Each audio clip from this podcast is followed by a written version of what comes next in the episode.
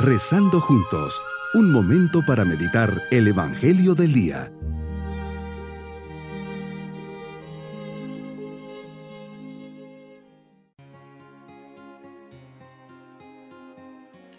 En este día jueves de la vigésima quinta semana del tiempo ordinario, les saludo pidiendo al Señor por cada uno para vivir esta meditación tomados de su mano.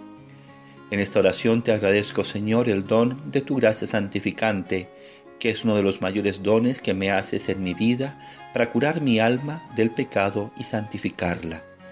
eternamente cantaré tus misericordias día y noche, primavera, verano, otoño, invierno, por las tardes, al amanecer, al acostarme y al despertarme, en todo momento y ocasión debo bendecir al Señor, contar sus maravillas en mi vida y en las de mi alrededor, darle gracias por todo y estar eternamente agradecido por haberme creado.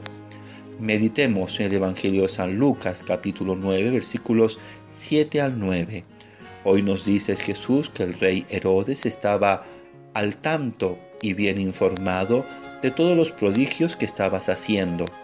Entra en un conflicto interior, como esos que día a día interrumpen mi paz y tranquilidad no sabe a qué atenerse ante lo que se está diciendo, que Juan el Bautista había resucitado, otros que había regresado Elías y otros que había vuelto a la vida uno de los profetas. Típico de los chismes de pasillo, se dice, se comenta, se afirma, pero se quedan en una mera curiosidad. Así termina tu revelación diciendo que tenía curiosidad de verte. Qué fácil es quedarme con la curiosidad, sin profundizar, sin conocerte de verdad, sin hacer una experiencia personal de ti. Señor, dame la gracia que no me acostumbre a meditar y a contemplar tu vida. Me enseñas que tu vida es un milagro de amor para mí, es un don que se entrega gratuitamente hasta el extremo de verdad que no ha habido nadie en la historia de la, humanidad que haya hecho lo que tú hiciste en tu paso por este mundo. Dame el don del asombro, de la admiración y de la gratitud.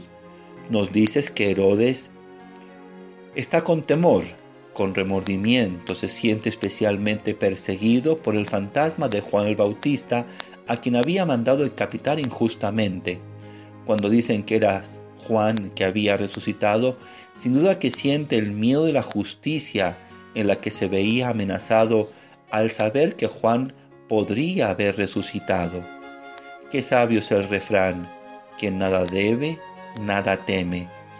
Y bien claro tenía en su conciencia que lo había mandado decapitar, pues así lo afirma.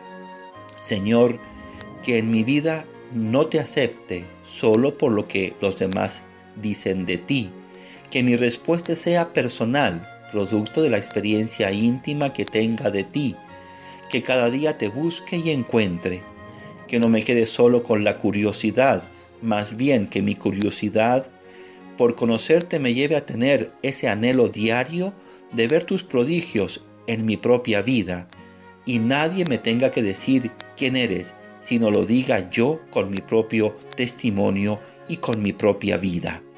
Mi propósito hoy será cultivar la paz ante mi buen obrar, buscar siempre una relación personal con Jesús en el Evangelio y en la Eucaristía, y saber que Jesús siempre en el sacramento de la reconciliación me perdona y me da una nueva oportunidad. Mis queridos niños, Jesús se va haciendo conocido son muchos sus milagros y llega a mucha gente con sus palabras. Dicen que es Juan el Bautista o uno de los profetas que ha resucitado y esto llega al rey Herodes. Al escuchar sus prodigios tiene curiosidad de conocerle. Nosotros todos los días lo podemos conocer y saber perfectamente quién es Jesús. Él es el Mesías, el Hijo de Dios vivo, el Salvador del mundo. Lo podemos conocer en el Evangelio y visitándolo en una iglesia, en el sagrario donde está realmente presente y nos vamos pidiendo a Jesús su bendición y su presencia a lo largo de este día. Y la bendición de Dios Todopoderoso, Padre, Hijo y Espíritu Santo, descienda sobre todos nosotros. Bonito día.